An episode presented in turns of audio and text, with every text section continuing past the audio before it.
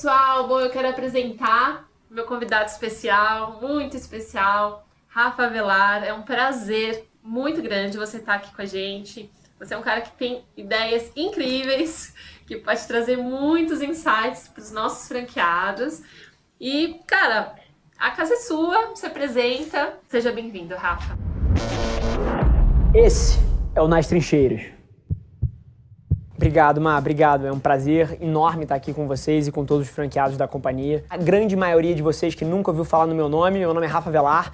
Como o vídeo fala ali, há um tempo atrás eu fundei uma agência que levava o meu nome, mas recentemente mudou de nome. Eu acabei de me fundir em sociedade com o vice-presidente de marketing da Ambev, com o Ricardo Dias. A gente abriu essa empresa daqui, que chama Adventures, onde basicamente a gente ajuda as maiores marcas do Brasil e do mundo é, alcançarem as metas delas e os resultados de negócio. Então isso é o que eu faço hoje em dia. Inclusive, deixa eu fazer uma aspas aqui antes de contar um pouquinho, mas eu queria te parabenizar pela coragem da campanha com a Jojo. Tá incrível. Assim, é muito curioso e eu tava observando algumas das mensagens no chat aqui e a principal coisa que eu provocaria todo mundo que está olhando e ouvindo a gente aqui a pensar é que o mundo que a gente vive, que é baseado em dados, tem uma coisa que é incrível, que é no final do dia você só consegue ver a qualidade de alguma coisa quando você joga ela no mundo e o mundo te dá um feedback sobre aquilo. Então, até o momento que alguma coisa nasce e está na boca do povo, e está na TV, e está gerando repercussão, é, você não pode julgar alguma coisa. Mas agora, eu tenho certeza que vai ser um sucesso absoluto por dois motivos. Número um, porque a JoJo fala direto com o público-alvo de vocês. E isso é uma das principais coisas em qualquer campanha, então independente de gosto pessoal, independente de preferência, ah, eu preferia alguém, mas preferia com base em quê? Porque a Jojo fala no coração do brasileiro. A Jojo é um caminhão de comunicação para a classe C e D, e eu tenho certeza que vai falar é, e vai repercutir no coração e na alma dos brasileiros. Então esse é o primeiro ponto. E o segundo ponto, que eu acho que talvez nesse fórum aqui seja a primeira vez que eles vão ouvir falar disso, mas marca nenhuma é construída em 2020 só com a marca falando dela.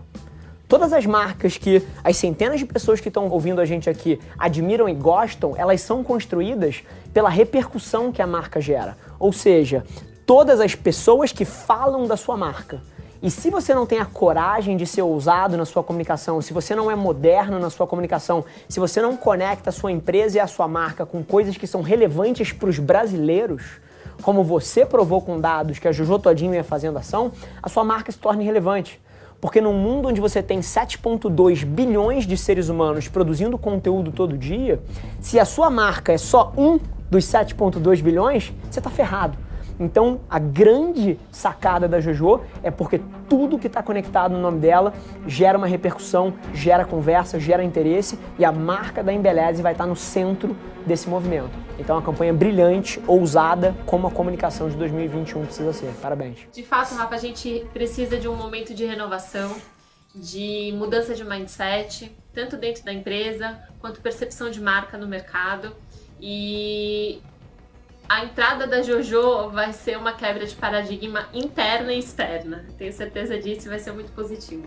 E pensando nesse cenário uh, de empreendedores que você comentou, que você falou que meu, passou por essa experiência e a gente tem aí centenas de empreendedores, microempreendedores, né, uh, trabalhando diariamente nos seus negócios. Uh, quais são as habilidades chaves que esses empreendedores precisam ter para tomar essas decisões de uma forma mais assertiva. Respondendo direto à sua pergunta aqui sobre o que eu acho que é a grande habilidade para o empreendedor tomar boas decisões no mundo moderno, são duas coisas.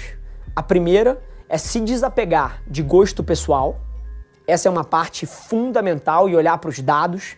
Então, todas as pessoas que estão dando certo no mundo moderno foram as pessoas que entenderam que dados são o novo petróleo, né? São o grande ouro da economia moderna. Então, toda vez que você conseguir olhar para os dados para tomar uma decisão, você pode ter certeza que essa decisão vai beneficiar o seu negócio. Agora, isso tudo é no campo de planejamento, né? Isso tudo é no campo mais intelectual e tenho certeza que na matriz, dentre a matriz e vocês, vocês têm dados à sua disposição e deveriam estar olhando para eles. Mas agora, não vamos esquecer qual é a realidade de um empreendedor, né?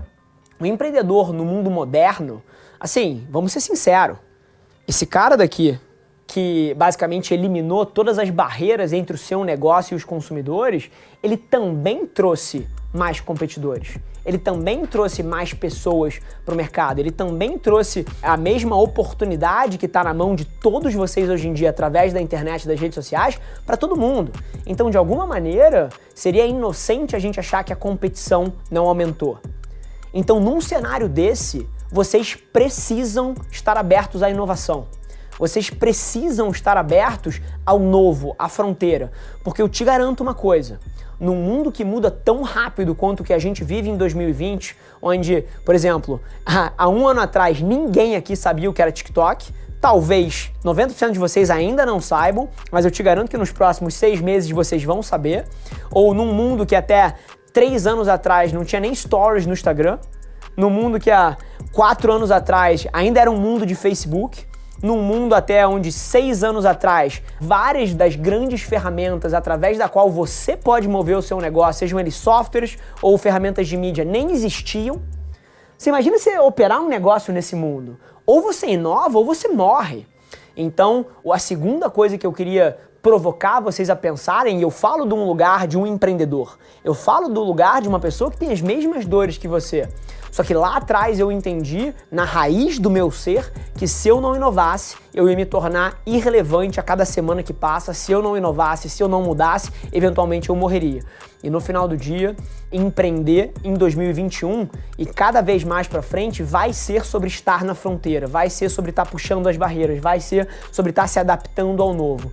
Porque no final do dia, a competição tá mais árdua, mas ao mesmo tempo a oportunidade nunca foi tão grande para quem quiser fazer o uso de tudo que existe aí fora. E a ideia aqui é justamente trazer a inovação, inclusive, para o mindset do franqueado né? De fazer com que é muito importante a venda, sim, é muito importante o número de matrículas, de faturamento, mas pensar que isso é o que move né, o DNA da empresa uh, já não é mais o suficiente. Como que você enxerga essa mudança, essa transição para uma empresa que agora tem feito já um início de um movimento para o cliente no centro do negócio, no centro da atenção? Pô, Pergunta incrível. Eu acho que só essa pergunta dá um papo inteiro. O meu ponto de vista sobre isso é super simples e eu sou empreendedor, tá? Então, assim, eu entendo o seu lado. Vendas e oxigênio. Sem venda, uma organização não para de pé. Eu acordo todos os dias da minha vida aqui do meu lado pensando em vender. E assim, então eu te garanto que eu tô na mesma página que vocês. Agora, a grande falha que eu vejo as pessoas incorrendo em 2020 e vão incorrer para frente por consequência é achar que vender em 2020 e para frente é igual vender em 2010. Essa é a grande falha. Porque, e aí eu falo de duas coisas, que é a venda via indicação, a venda via uma satisfação obscena dos clientes que você atende, e guarda isso, eu falo um pouquinho disso mais pra frente.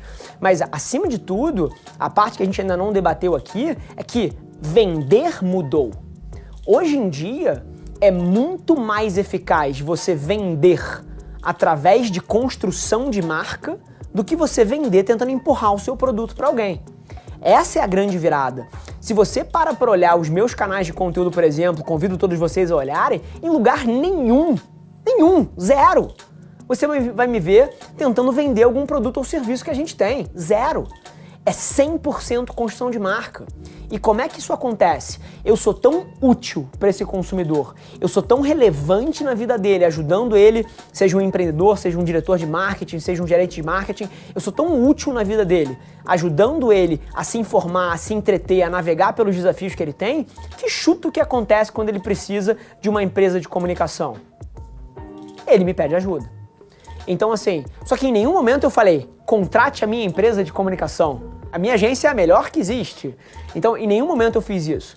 E eu sei que eu sou um exemplo extremo. O meu modelo de venda é venda via 100% construção de marca, de uma maneira incrível que forme opinião, e a venda como uma consequência. Isso é o que eu mais acredito. Agora, tem empresas que não estão preparadas para isso.